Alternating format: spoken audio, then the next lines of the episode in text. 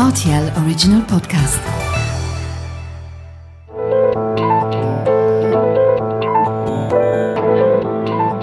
Vous avez comme un accent le podcast sur les langues et le multilinguisme. Je suis Terence Jarose et bienvenue dans ce 27e numéro. Dans cet épisode, je reçois le réalisateur et scénariste belge Adil El Arbi. Bonjour Adil. Bonjour. Alors bienvenue dans Vous avez comme un accent. C'est un très grand plaisir euh, de te recevoir dans ce podcast pour au moins trois raisons. D'abord, c'est enfin l'occasion d'évoquer la Belgique, avec d'une part la langue française et surtout d'autre part la langue néerlandaise et plus précisément ici le flamand, puisque toi Adil, mais aussi ton collègue et ami réalisateur Bilal Fala, et vous êtes tous les deux belges, flamands et parfaitement bilingues et même multilingues, on va le voir plus tard. Et c'est aussi un plaisir de parler cinéma car ce multilinguisme se reflète dans toute votre filmographie, car il y a de nombreuses langues qui parcourent tous vos films, que ce soit le français et le flamand pour vos longs métrages belges, mais aussi l'anglais, et l'anglais américain, faudrait-il préciser, puisque votre incursion récente dans le cinéma hollywoodien a fait date. Alors vous avez réalisé le troisième Bad Boys, Bad Boys for Life, avec Will Smith et Martin Lawrence, et aussi une incursion dans l'univers des super-héros comme Miss Marvel sur Disney+, et le regretté Bad Girl, film inachevé et très récemment annulé par le studio. Et enfin, il y a également la langue arabe que vous parlez car vous venez de familles d'origine marocaine et cette langue tisse un lien dans certains de vos films comme par exemple votre premier court métrage et dans votre dernier film Rebelle, film aussi multilingue actuellement dans les salles et que vous avez tourné en Belgique, en Jordanie mais également au Luxembourg. Vous allez, tu vas nous raconter tout ça Adil. Exact. Mais avant toute chose, faisons un peu plus connaissance bah, avec vous deux, même si euh, Bilal n'est pas là, mais Adil, tu vas nous parler aussi de ta relation avec, euh, avec Bilal. Et donc, on va dresser ton portrait linguistique, Adil, si tu le veux bien.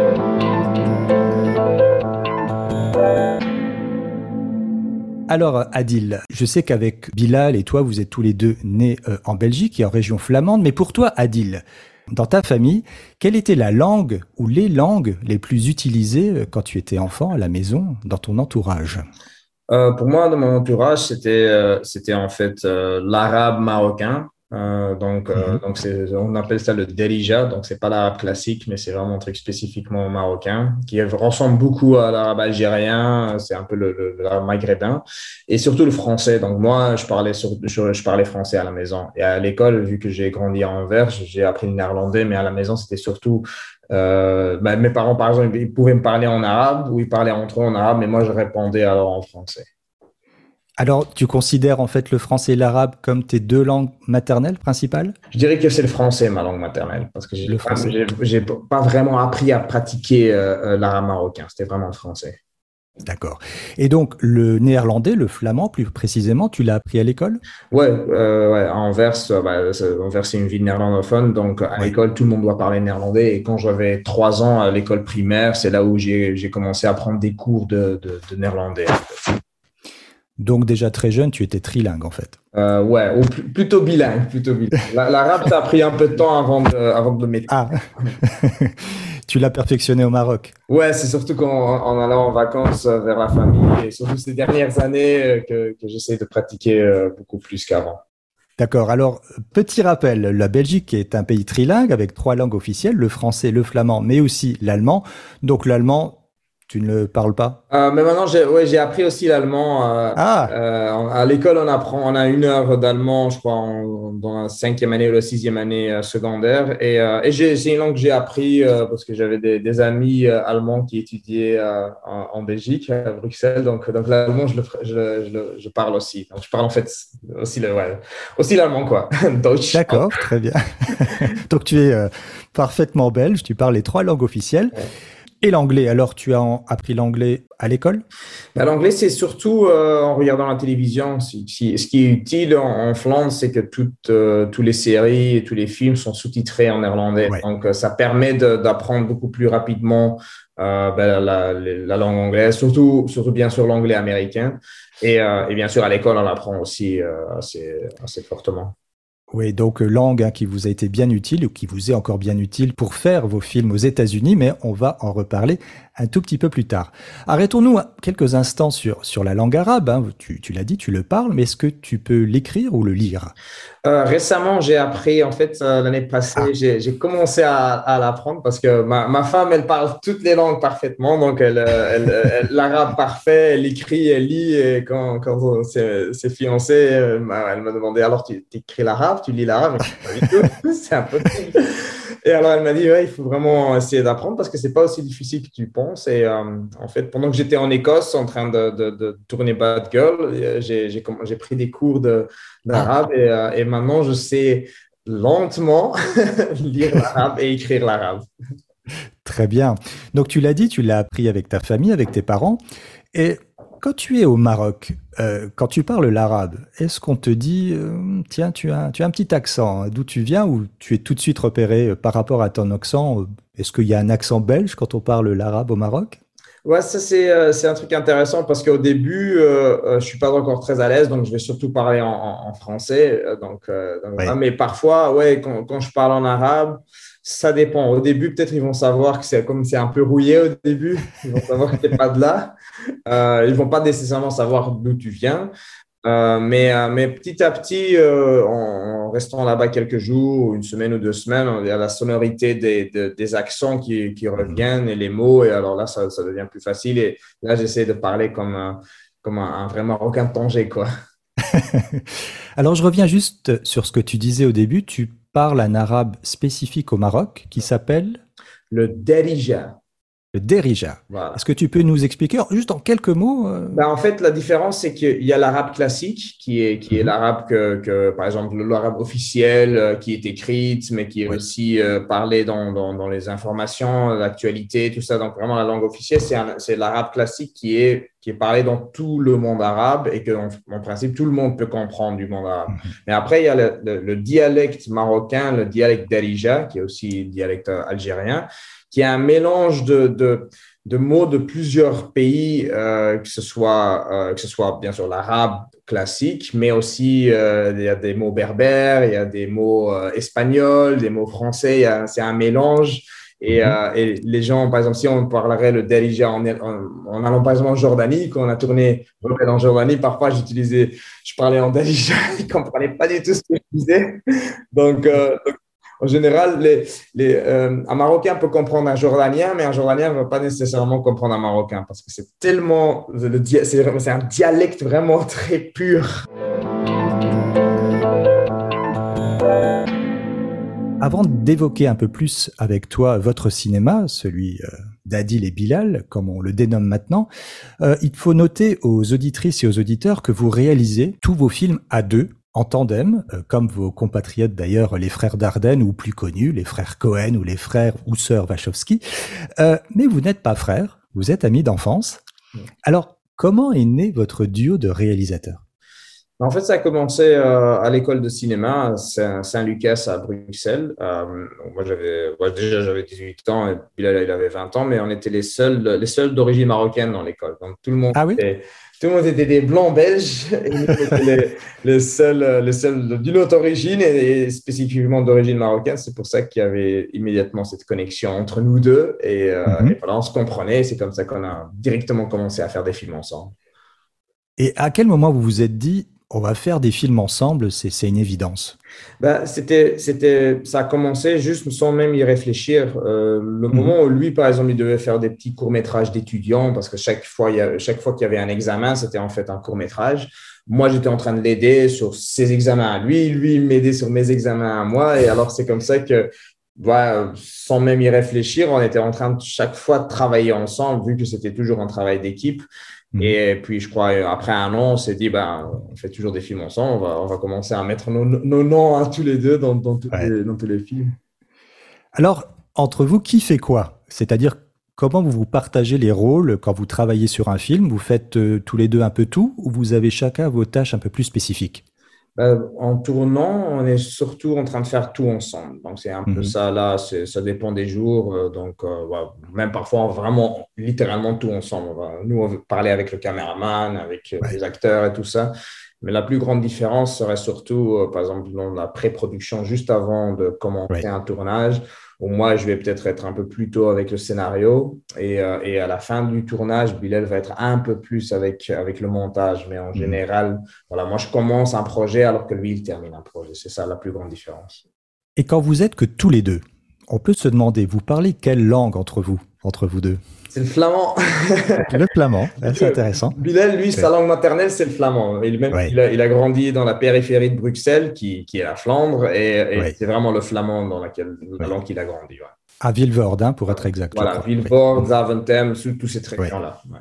Pour être tout à fait fair-play, vous, vous êtes deux, mais pas que deux, vous êtes trois dans pratiquement tous vos films puisque votre directeur de la photographie, alors euh, je vais sans doute écorcher son nom, euh, Robrecht Evert. Ouais, ouais, c'est assez bien, c'est assez bien. Ouais, mais tu peux nous le dire comment euh, votre directeur? Robrecht. Robrecht. Robrecht, Robrecht Evert, votre directeur de la photographie qui, qui travaille d'ailleurs sur, qui a travaillé sur tous vos films, tous vos projets. Voilà, donc vous êtes deux à la réalisation, mais euh, qu'il fait quand même un travail formidable sur tous vos films au niveau, euh, au niveau de la, direction de, de, la photographie. Parlons cinéma en faisant un tour de votre filmographie, car je crois qu'elle vaut vraiment le détour. Alors, Adil hein, et Bilal aussi n'est pas là, mais on l'a compris, vous êtes bilingue, vous venez d'un pays qui l'est tout autant, la Belgique, et cela se reflète sur vos films puisque beaucoup de langues différentes y sont à chaque fois présentes. Et cela commence avec euh, votre court métrage Brothers en, 2011. Et il parle, les personnages parlent en néerlandais et il y a une voix off en arabe. Alors, il y avait une attention particulière ou c'était simplement euh, une évidence que ces deux langues euh, apparaissent dans votre premier court métrage Mais euh, non, on trouvait que, en faisant la voix off, même si les dialogues étaient, surtout en néerlandais, on se disait, vu que ces personnages-là sont d'origine marocaine, ça nous semblait assez. il y avait quand même une connexion entre ces personnages-là et la voix off en arabe. Et il y avait d'abord, on avait d'abord l'idée de faire une voix off en, néerlandais, mais il y avait quelque chose un peu assez basique en faisant comme ça, ou assez, genre on essayait de faire du Scorsese sans vraiment y arriver. Et après, euh, vu qu'il y avait, on voulait essayer de raconter une sorte de parable arabe qui était basée sur une histoire arabe ancienne, on s'est dit qu'est-ce qui se passe si par exemple on le ferait avec de la poésie arabe? Et l'arabe euh, même dans ce cas-là c'est un arabe très classique c'est très poétique euh, il, y a très, il, y a, un caractère très lyrique qui, qui, vraiment nous transporte dans un autre univers on pourrait dire et c'est pour ça qu'on a choisi de, de, de, faire usage de, de, la langue arabe dans la, dans la voix off de, ce court métrage en, contraste avec les, le dialecte anversois vraiment qu'on utilise on peut écouter un extrait oui absolument le début du film لها دلالات قصة جوج ديال الشباب كل واحد ضرب من حياته حساب كل واحد شبر طريق والطريق فيها وفيها كاين اللي نواها زينة وكاين اللي نواها قبيحة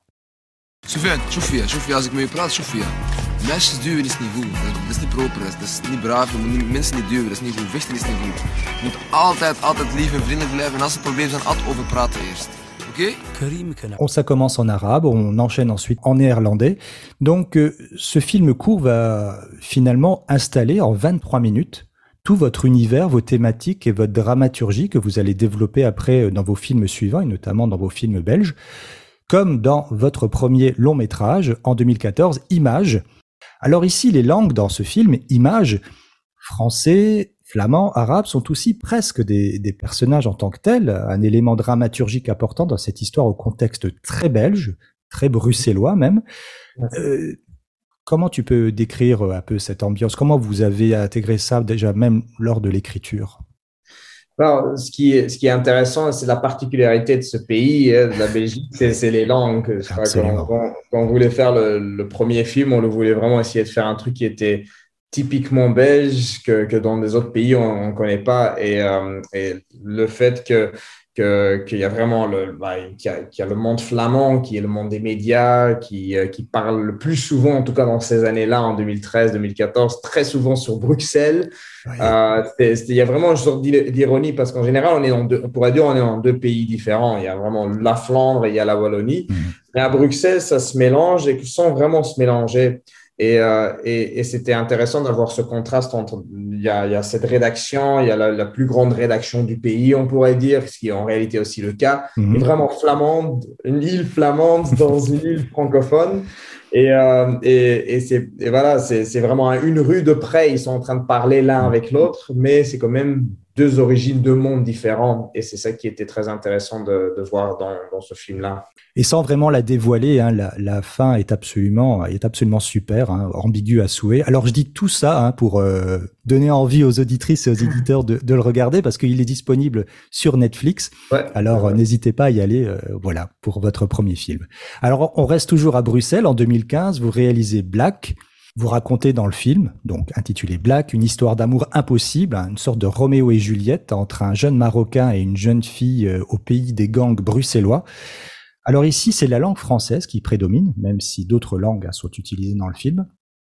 Alors second film et premier film presque uniquement en français, sachant que vous êtes euh, flamand, ça n'a pas été un challenge d'un point de vue linguistique pour écrire et mettre en scène euh, ce film ben pour moi, pour moi, c'est logique parce que vu que je suis francophone, pour moi, c'était un truc très, très normal. Euh, mais on voulait vraiment que, que c'était un film très authentique, mais, malgré le fait que le livre, les deux livres sur lesquels le film est basé, c'est de deux films, c'est deux livres en néerlandais. Ils sont même pas, ils sont même pas traduits en français, donc ils n'existent pas en français, ils existent en flamand. Euh, mais, euh, mais ouais, une fois qu'on va dans les quartiers, une fois qu'on a fait le- nos recherches avec ces personnages-là dans la vraie vie, les vrais gangs, les, le, le- le vrai quartier de Matongué, mais aussi à Molenbeek, ben, le français, c'est vraiment la langue qui domine. Et si on parlait, en tout cas, dans ce temps, à ce temps-là, dans ce temps-là, si on parlait néerlandais, on était directement en flamand. Même si on était, on soit marocain ou congolais, mais on parle néerlandais, on est en flamand, donc on on fait pas partie du quartier. Maintenant, ça a changé entre temps, mais, euh, mais à ce moment-là, c'était comme ça. Donc, il fallait que ce soit authentique à 100%, et c'est pour ça qu'on a, on a décidé de faire le film 100% en français, ce qui était confortable parce que la langue française est pour nous une langue plus facile de, de, de réaliser, je trouve, que la langue néerlandophone. Ah oui Euh, Mhm. le, le français, en fait, même, même un français euh, euh, correct, on pourrait dire, ça sonne encore bien, ça sonne encore réaliste à, à l'écran, alors que le néerlandais, il- il f- on est obligé de faire un dialecte en néerlandais pour que ce soit, pour que ça sonne pas bizarre ou, ou- ou faux. Mhm. Donc, euh, c'est pour ça on est plus confortable en français. D'accord. Alors justement, le film suivant, hein, qui s'appelle Gangsta ou Patser en, en néerlandais, justement, et à tout l'inverse, c'est presque totalement en, en néerlandais, en, en flamand. Alors là, vous changez un petit peu de registre. Euh, ça se passe à Anvers, mais on est plus dans la comédie et le film d'action. Tu dis que ça a été plus compliqué, c'est plus compliqué pour vous de, réaliser en néerlandais, mais aussi comment vous faites pour passer d'une langue à l'autre dans chaque film avec vos équipes, vos acteurs. Euh, Enfin, comment vous faites?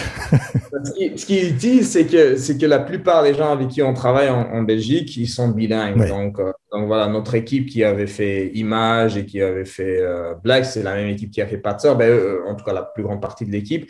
Et eux, ils comprenaient, ils comprenaient le néerlandais et le français. Donc c'est ça qui est très utile Mhm. avec cette équipe-là, qu'on peut toujours aller dans l'un et dans l'autre sans, sans avoir vraiment de problème.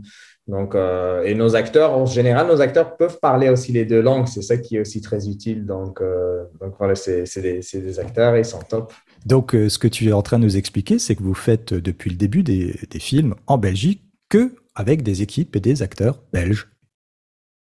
En général, ouais, ouais, c'est ça pour la plupart. Bien sûr, parfois, vu que ça, c'était une coproduction Ouais. hollandaise, donc on va parfois avoir Oui. des Hollandais. D'ailleurs, il y a un lien dans, le film avec la Hollande. hein. Voilà, voilà, y y il y a un grand lien avec la Hollande. Mais en général, ouais, c'est ça qui est bien, c'est que, c'est que nos équipes belges sont en général toujours bilingues, trilingues, et donc c'est très utile.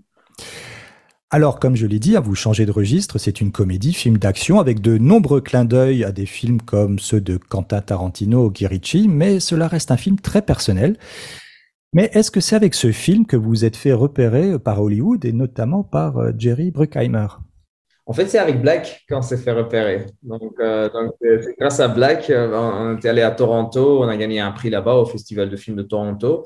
Et c'est là où Jerry Bruckheimer et Will Smith, ils ont vu le film et ils voulaient travailler avec nous. Donc, euh, donc Incroyable, hein Alors, bon, on va pas rappeler qui est Will Smith, tout le monde le connaît, mais on peut peut-être rappeler rapidement pour les auditrices et les auditeurs qui est euh, Jerry Bruckheimer. C'est un des plus fameux producteurs américains hein, depuis les, les années 80. Il a produit de nombreux blockbusters, comme on dit, comme Top Gun ou le flic de Beverly Hills 2 dans les années 80, Pirates des Caraïbes et Bad Boys. Donc voilà. Et, euh, et alors, bon, c'est, c'est, il faut s'imaginer, c'est énorme, quoi. hein. Ah ouais. Comment s'est passée ta collaboration ou votre collaboration avec Jerry Bruckheimer et puis avec Will Smith? Ah ouais, c'est après. euh, Bah nous, euh, notre rêve, c'était de pouvoir faire euh, Bad Boys 3. C'était un peu le, le- le- Ouais. la, la blague qu'on se faisait quand on était étudiant, parce qu'on se disait tant qu'ils sont pas en train de faire le film, on peut toujours faire le film un jour. Ah, déjà, vous en discutiez à cette époque Ouais, ouais, toujours, parce que ouais, c'était où, où, où- où est Bad Boys 3 Pourquoi il n'y a pas de 3 et, euh, et puis après, quand on a fait Black, c'était notre rêve que ce serait notre ticket à Hollywood. Et ça nous a ramené alors vraiment vers les studios et les producteurs. Et c'est là où on, on a entendu que Jerry, il aimait le film et il voulait nous rencontrer. Et on s'est dit, le premier truc qu'on m'a demandé, c'est euh, Ah oui. Bad Boys, en fait. Si on peut faire Bad Boys 3. Et il a dit oui. Et, euh, Et il a dit oui, il a dit oui d'un coup. euh, il a, non, non, à ce moment-là, non, pas encore. Il avait d'abord dit non. il avait dit un autre film. Donc, il y avait, il y avait deux, trois autres projets, parmi l'un, le flic de Beverly Hills. Oui. Puis en 2017, euh, c'est là où, euh, parce qu'il y avait un autre réalisateur, et le réalisateur a quitté le projet. En 2017, le projet est venu chez nous. Euh, euh, Will Smith et, et Jerry nous ont demandé si on était dispo pour faire Bad Boys 3. Mais on a dû refuser parce qu'on allait faire Patser. Donc, on a dû Ah, refuser Bad. Boys pour faire Patser. Et, euh, et puis après, euh, après euh, quand, quand le projet était de nouveau disponible après Patser, c'est là où on a bien sûr dit oui. Et, et c'est là où on, ouais, on pouvait réaliser avec ces grandes stars. C'était un truc vraiment très, surréel. Mais C'est incroyable. Hein, ouais. voilà. Heureusement, il y avait moi, Bilal et Robrecht. Ouais, ouais, les vous étiez à trois trois. Belges, euh, t- T'as Ouais. pu, facilement imposer ton directeur de la photographie d'ailleurs? Euh, au début, c'était pas facile parce que Ouais. bien sûr, ils ne connaissaient pas parce que eux, déjà, ils prenaient un risque énorme. C'était aussi Sony euh, qui, qui, qui donnait la chance à deux, bah, deux Belges qui n'avaient jamais vraiment fait un grand truc hollywoodien auparavant, donner la chance à eux. Et alors, maintenant, on allait encore ramener notre chef-op en plus. Donc, ils étaient vraiment en train de stresser. Donc, la première semaine de tournage, ils ont eu un peu peur, mais après, après une semaine de tournage, ils ont, bah, ils ont fait comme si c'était leur découverte à eux. Et, Ah, d'accord, ok. Bah, ça rappelle un peu cette histoire de, de Paul Verhoeven qui avait imposé Jos Vacano euh, lors de Ouais. Robocop, euh, mais voilà, juste pour l'anecdote. Alors, c'était pas trop compliqué de prendre le relais de, de Michael Bay, le réalisateur des deux premiers? Euh, ouais, ouais, c'était, il y avait beaucoup de pression. Ah, euh, J'imagine. Aussi parce qu'il y avait beaucoup moins de budget qu'un film de Michael Bay. Donc, euh, donc on, était- on avait beaucoup, on devait faire, essayer d'atteindre le même niveau, mais avec beaucoup moins de budget. Et, euh, mais heureusement qu'on avait notre équipe qui avait tous fait les films de Michael Bay et de Tony Scott pour, euh, pour Ah. nous aider. Donc, donc, on pouvait toujours demander à eux comment il a fait ça et tout ça. Mais, mais c'est une fois en, essayant de faire ces, ces scènes-là qu'on qu'on se rend compte vraiment de la haute technicité et du talent de Michael Bay parce que c'est vraiment, c'est pas facile. Euh, D'ailleurs, il fait un caméo dans le film. Hein, euh, Ouais. Il fait une apparition. C'est qui qui a eu l'idée? Euh, c'est moi, c'est moi en fait. Ah, c'est toi C'est moi, moi en, en discutant avec Bilal, bien sûr, mais, euh, mais on a dit il faut avoir. Enfin, c'est avoir- vous deux. Ouais, c'est venu Voilà. vous, quoi. Ouais. Voilà, il faut avoir Michael Bay dans, dans le film parce que c'était pas écrit, mais on se disait non, ce serait trop cool si on, on met Michael Bay là et on, met aussi- on fait aussi un plan à la Michael Bay avec Michael Ouais, Bay. Et une Exactement. fois qu'il était là, c'est lui qui a réalisé son propre plan, tu vois, on ne même le, diriger. Alors, si vous n'avez pas vu Bad Boys for Life ou si vous l'avez déjà vu, bah, re- regardez le film, essayez de chercher le caméo de Michael Bay. Alors, tu disais, tu as travaillé avec les équipes qui ont travaillé avec Michael Bay ou Tony Scott. Alors, au niveau de la langue, il y avait des difficultés parfois avec l'anglais pour s'exprimer avec les équipes et les acteurs? C'est quand même pas si simple que ça. Ouais, on avait déjà eu l'expérience avec une série qui s'appelle Snowfall. C'était Oui. notre premier projet hollywoodien. On a fait le pilote et le deuxième épisode. Mais, mais c'est vrai que même si on pense qu'on sait bien parler en anglais, il y a quand même parfois des, des, des mots techniques qu'on se Ouais. dit c'est quoi ça et, et, et quand, et quand par exemple on, on commence à être euh, à devenir un peu fatigué, à, à être fatigué un peu après une journée de tournage, l'anglais commence à être un peu difficile. euh, donc euh, je crois que maintenant ça va, c'est de mieux en mieux. Mais, euh, mais ouais, au début, c'était genre, ouf, comment, comment on essaie d'exprimer des, des idées ou des trucs Ouais. subtils ou un truc comme ça. Et votre collaboration avec Will Smith? Et Martin Lawrence, mais, mais principalement Will Smith, ça s'est bien passé? Non, c'était super. C'était comme si, Will et Martin, c'était comme si c'était des, des grands frères, en fait. Donc, Mhm. euh, donc, ils nous ont bien guidés, ils nous ont bien aidés. Donc, euh, vu aussi que Will était aussi le producteur, ça, c'était très professionnel. Vraiment, lui, il vient le matin. Il est, il est vraiment, c'est comme un des, des réalisateurs, on pourrait dire. Donc, Ouais, ouais. nous guider quand on avait un peu de stress ou, ça ne pas. Eux, ils étaient là avec leur, bien sûr, ils ont 20, 30 ans d'expérience, donc ils nous aidaient, ils nous guidaient vraiment, ils nous protégeaient dans, dans des moments difficiles.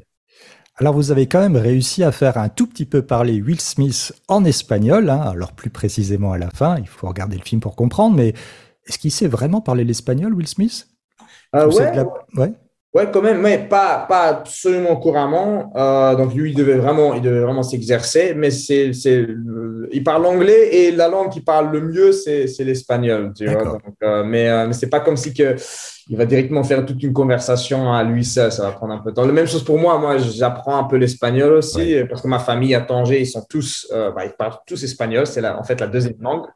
Euh, mais euh, ouais, c'est un peu rouillé, quoi. Alors après Bad Boys for Life, vous vous attelez à l'univers des super-héros. Alors d'abord avec euh, Miss Marvel sur Disney ⁇ hein, vous faites votre entrée dans l'univers Marvel en réalisant le premier épisode de donc Miss Marvel, l'histoire d'une adolescente d'origine pakistanaise et de confession musulmane qui va devenir une super-héros. Alors qu'est-ce que tu peux nous en dire de, de- de ce personnage?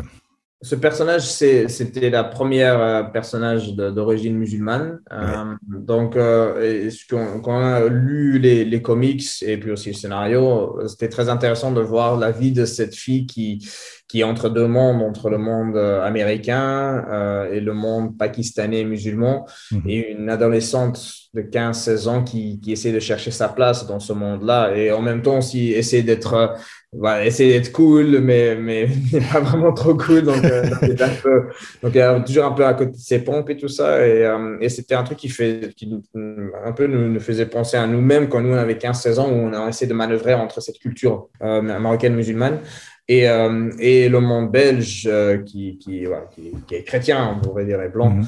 Euh, donc voilà, il y avait vraiment cette connexion avec ça. Et bien sûr, donc, une fois qu'elle a des super pouvoirs, ça devient encore. il y a une métaphore avec ce qu'elle vit parce que là, d'un coup, elle est entre le monde des super-héros et le monde des gens normaux. Et là aussi, elle doit essayer de chercher sa place si vraiment elle veut rester normale avec sa famille, ses amis ou euh, essayer de faire des trucs très gigantesques dans le monde de- de- des super-héros. Alors, c'est une mise en scène dans ce premier épisode très pop, hein, très créatif, très cinématographique, hein, avec beaucoup de couleurs, l'insertion de dessins animés.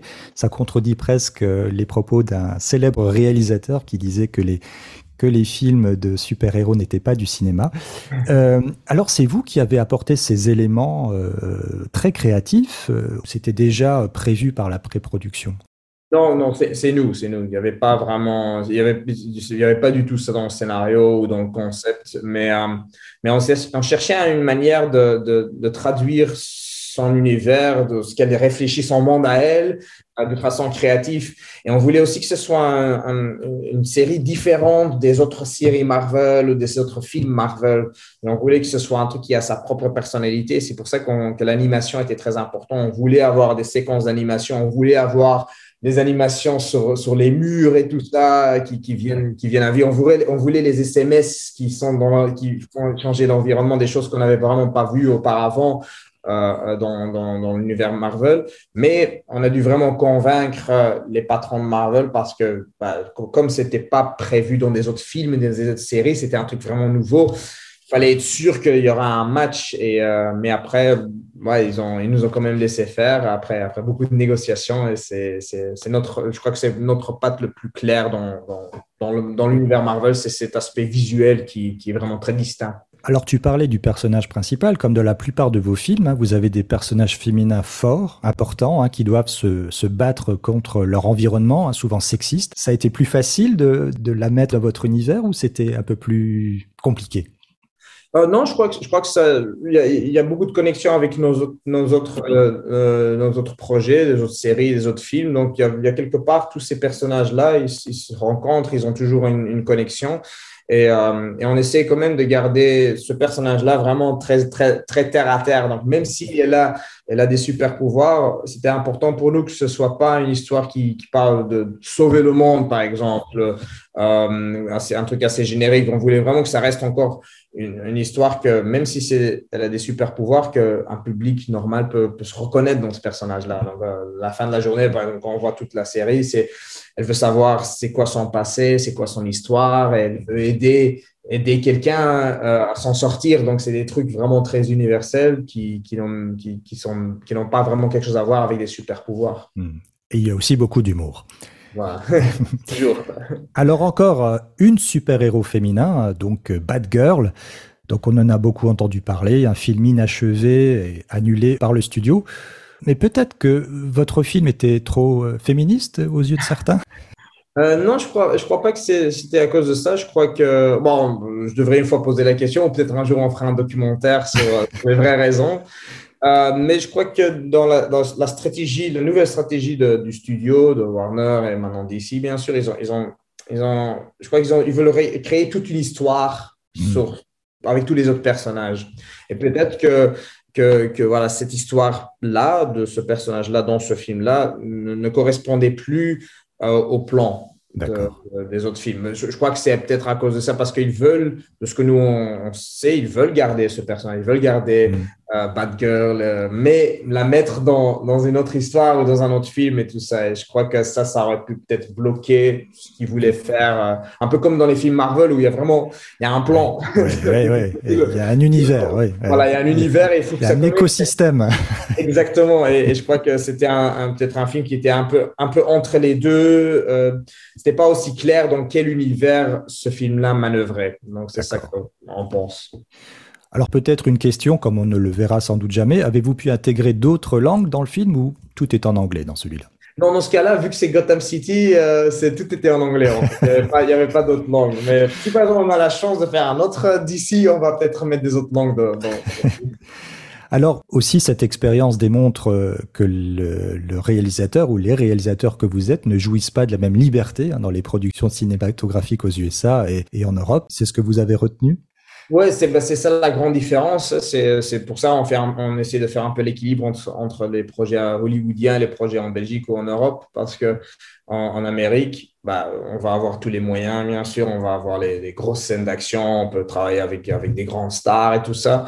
Euh, mais euh, ça veut dire que, que chaque soit créatif, ben, ça va être une négociation. On ne peut pas faire n'importe quoi, on ne peut pas faire tout ce qu'on veut. Il faudra toujours un peu avoir un, compromis, euh, ce qui est normal parce que c'est des budgets qui sont astronomiques. Alors qu'en Belgique, euh, les budgets sont beaucoup plus petits, mais il y a cette liberté artistique qui est absolue. Donc, euh, en manœuvrant dans ces deux projets-là, on n'est pas trop frustré de l'un ou frustré de l'autre. On sait que voilà, on peut, peut faire usage des deux systèmes. Alors, retour en Belgique avec Rebelle, un film actuellement euh, au cinéma sur un sujet difficile et délicat de la radicalisation. Alors, est-ce que tu peux nous pitcher en quelques mots le film? Ben, le film parle d'un jeune qui s'appelle Kamal qui est parti en Syrie pour des raisons humanitaires et puis après il se fait embrigader par l'État islamique. Et entre-temps, on voit sa famille en Belgique, son petit frère qui, euh, qui a 11-12 ans, qui, euh, qui veut en fait le rejoindre en Syrie parce qu'il manque et, et sa mère qui essaie d'empêcher le petit frère de se faire radicaliser. Alors voilà, des jeunes Belges hein, qui partent en Syrie. Vous avez été vous-même témoin observateur de ce mouvement il y a une dizaine d'années. C'était ça qui vous a donné envie de, faire le film? Ouais, c'est Bilal par exemple, lui, il connaissait des jeunes qui sont, il a grandi avec des jeunes qui sont partis là-bas, euh, et c'était un truc, un phénomène bizarre parce que à travers des, des, des, connexions, que ce soit le cousin de quelqu'un que tu connais ou l'ami de quelqu'un que tu connais ou le fils et tout ça, on entendait toujours des histoires. Celui-là, il est parti, celui-là est parti. Chaque deux, trois semaines, on entendait ces, histoires-là. Donc, on se disait pourquoi ils sont tous en train de partir. Et alors, dans le cas de Bilal, c'était des gens vraiment qui connaissaient très bien, qui d'un coup partaient. Ou parfois, on entendait, ouais, il y a, quelqu'un que, que Bilal connaissait qui est revenu et tout ça. Donc, euh, donc, euh, c'était on voulait explorer les raisons pour lesquelles ils sont partis. Et bien sûr, au début, ils partaient euh, pour, pour faire la guerre contre Assad. Et puis après, ça a évolué vers l'État islamique, vers les groupes terroristes, vers les attaques, les attaques terroristes qui sont, qui ont été, qui sont passées en France et en Belgique. Mhm. Donc, on voulait explorer comment des jeunes de notre génération, de notre origine, d'un coup, ont décidé d'aller là-bas et après, ils ont décidé de faire des attaques euh, dans le pays où ils sont nés. Mhm. Et ça, c'était ça, ça jamais passé auparavant. Et c'était un truc très intéressant, et, mais aussi très choquant de, de, de, vivre ça. Mhm.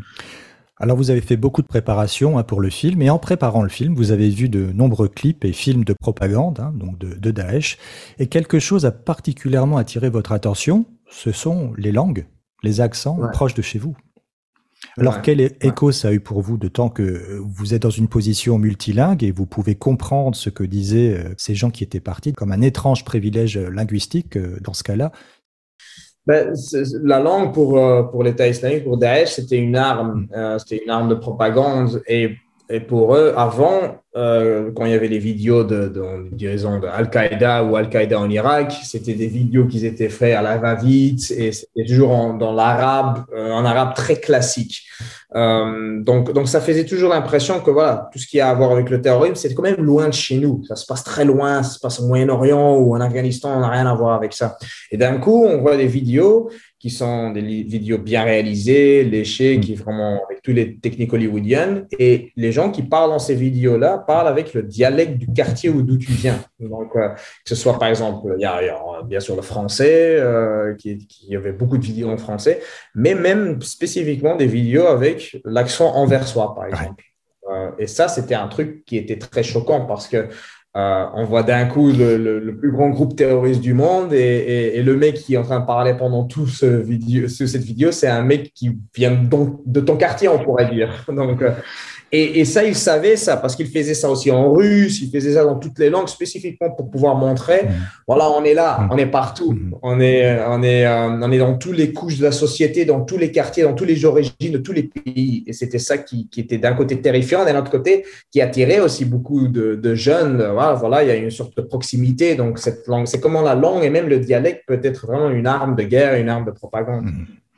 Et ça a été un élément important dans votre film. Vous les avez intégrés, ces différentes langues et ces différents accents, euh, notamment euh, voilà, en belge, en néerlandais ou en arabe oui, ouais, c'était important parce que euh, une fois que les, jeunes qui partaient là-bas en Syrie, on les mettait en groupe, les gens qui partaient de l'étranger. Donc ceux qui parlaient le français, ils étaient dans le groupe des francophones. Ceux qui parlaient néerlandais, dans le groupe des... Les Belges étaient un peu entre les deux, mais il y avait beaucoup d'Hollandais aussi. Euh, mais aussi euh, le fait que, que beaucoup de, de, de ces jeunes-là ne maîtrisent pas l'arabe classique euh, tellement bien. Bah, bah, même, même nous, par exemple, nous, on apprend, mais, mais, mais il y a quelques années, bon, on, comprenait le délégé marocain. Mais si, par exemple, on ne parle que le délégé marocain ou parfois que le berbère dans beaucoup de cas, bah, on, ne sait pas le sens du Coran, on ne connaît pas vraiment, on ne peut pas vraiment étudier le sens des textes parce que c'est en arabe classique. Et les gens là-bas faisaient usage du fait qu'ils ne connaissaient pas cette langue-là pour pouvoir leur raconter n'importe quoi en fait, donner une interprétation très radicale parce que eux-mêmes, ouais, ils avaient, ils n'avaient pas la maîtrise de la langue pour comprendre vraiment ce qui était écrit. Pour revenir au film, euh, pourquoi vous avez choisi le titre Rebelle? Euh, ben, Rebelle, au, au, départ, c'était, euh, c'était un peu un titre, un titre juste provisoire parce qu'on était encore en train de chercher. Mais puis après, le titre, il est resté, c'est parce qu'il y avait plusieurs sens. D'un côté, parce que le personnage principal est littéralement au début parmi les rebelles contre Assad. Mais puis après, quand il se fait embrigader par l'État islamique, petit à petit, il va devenir un rebelle contre, contre ce groupe terroriste euh, aussi. Euh, le petit frère, par exemple, lui, il se rebelle contre sa mère. La mère se rebelle contre le système belge qui n'aide pas euh, les parents pour récupérer euh, leurs enfants. Donc, c'est un peu ça. Tout le monde est rebelle dans, dans leur, propre, euh, leur propre histoire.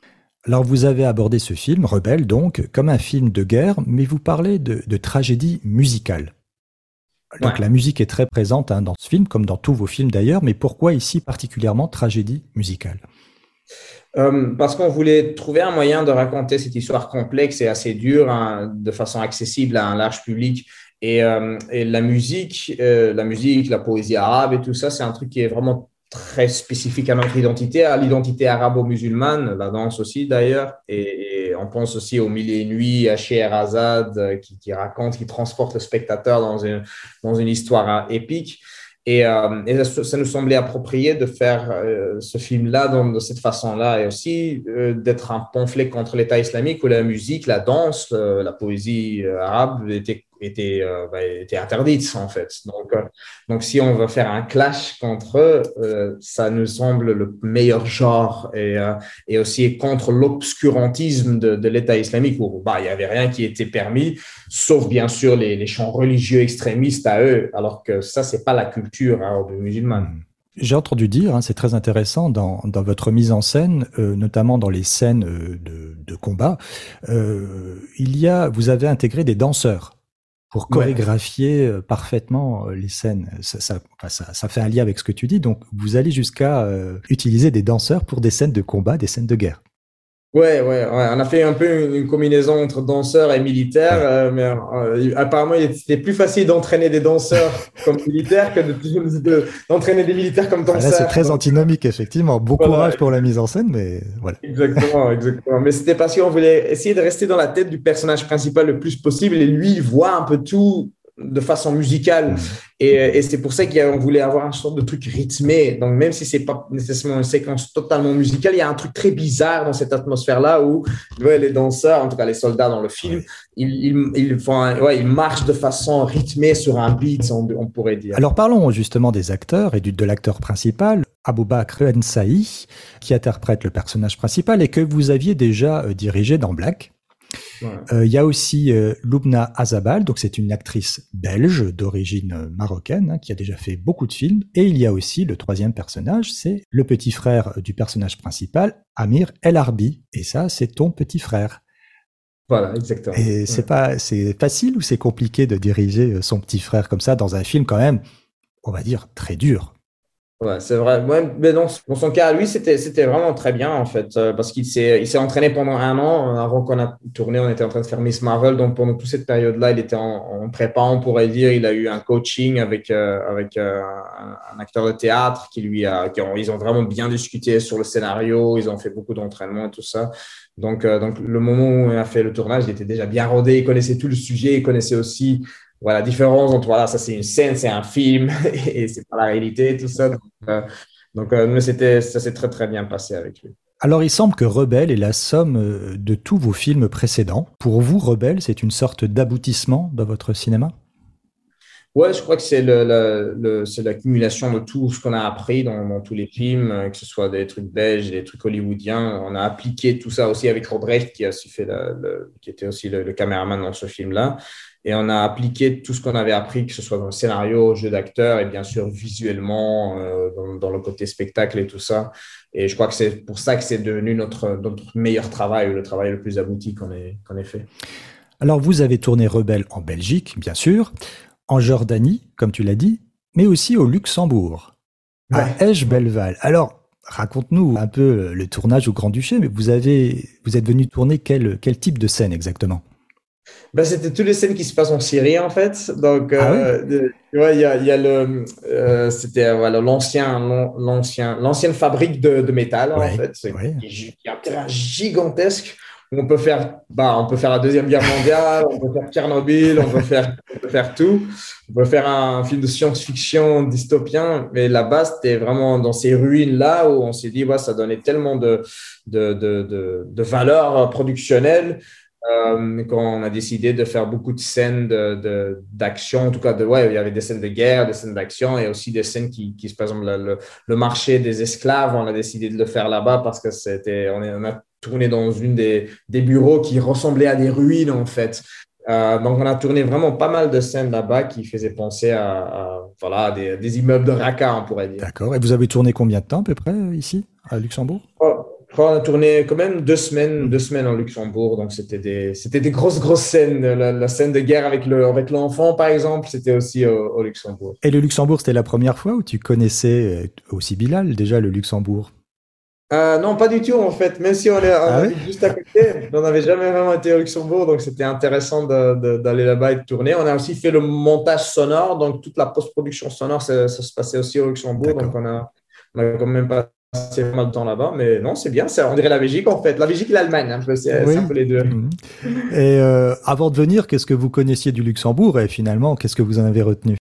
Bah, avant, je connaissais pas trop. moi, pour moi, le Luxembourg, c'était comme, c'était comme la Belgique, en fait. Je euh, j'ai toujours l'impression que c'est un pays. Donc, euh, euh, mais, euh, mais non, c'est sympa, c'est un, un, beau pays, ça fait penser bien sûr en, direction les Ardennes et tout ça. Donc, euh, donc ouais, ouais, moi, moi j'ai bien. on est, en tout cas, en Luxembourg, on est très, on est très à l'aise. et les gens sont super sympas, donc ça faisait vraiment plaisir. Alors Adil, finissons ce podcast avec le traditionnel questionnaire sur les langues en lien avec la langue française, le néerlandais et la langue arabe on va voir tout ça ensemble, on va, tu fais ce que tu veux, tu choisis la langue que tu veux. Alors, quel pourrait être ton mot et expression préféré en français? Mot, expression préférée en français? Euh, ouais, je sais pas. L'amour, c'est toujours joli. ça sonne bien en français, on dirait que c'est l'un des meilleurs mots. Parce que dans les autres langues, ça ne sonne pas, pas super. euh, donc, la même question. Quel est le mot ou expression préférée en flamand? Euh, euh, Il y a un mot que, que j'aime bien, ça s'appelle euh, en néerlandais Godzijdank. ça veut dire, ça veut dire en, en arabe, on l'utilise beaucoup et ça, je l'utilise très souvent, c'est Alhamdulillah, ça veut dire merci à Dieu. Même question en arabe. Ben, Alhamdulillah. Voilà. C'est la traduction de Godzijdank. C'est un truc que, que ben, en arabe, on, en fait, tous les, tous les gens qui sont arabophones l'utilisent très, très souvent. C'est vraiment Alhamdulillah, c'est dire merci à Dieu.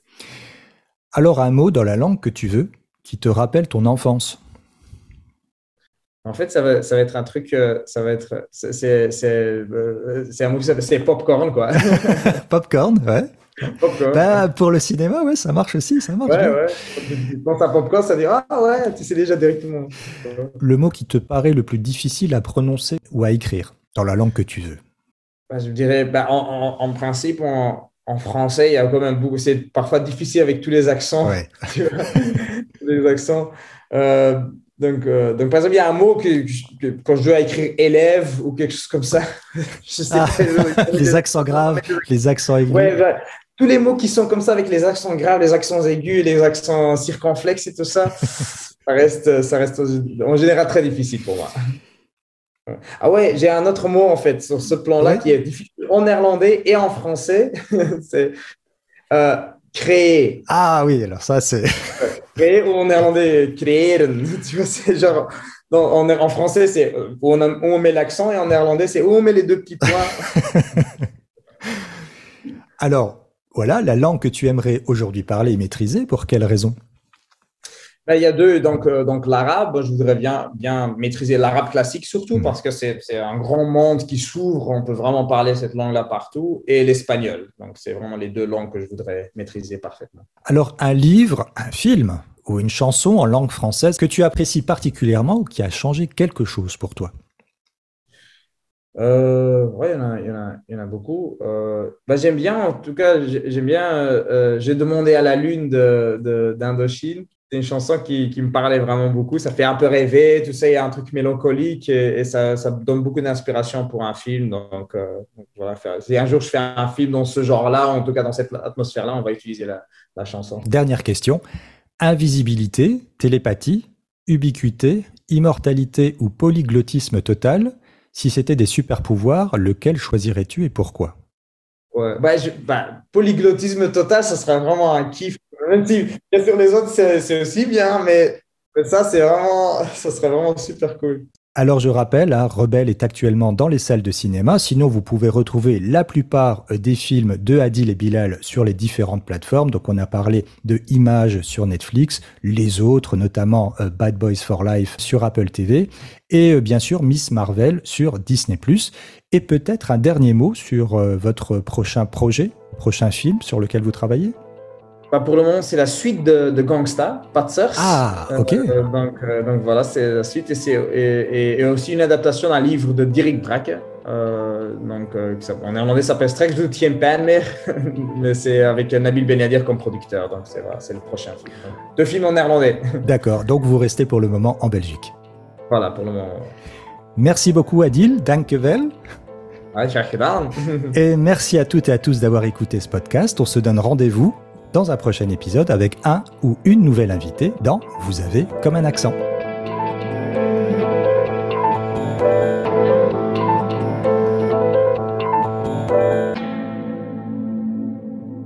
RTL Original Podcast.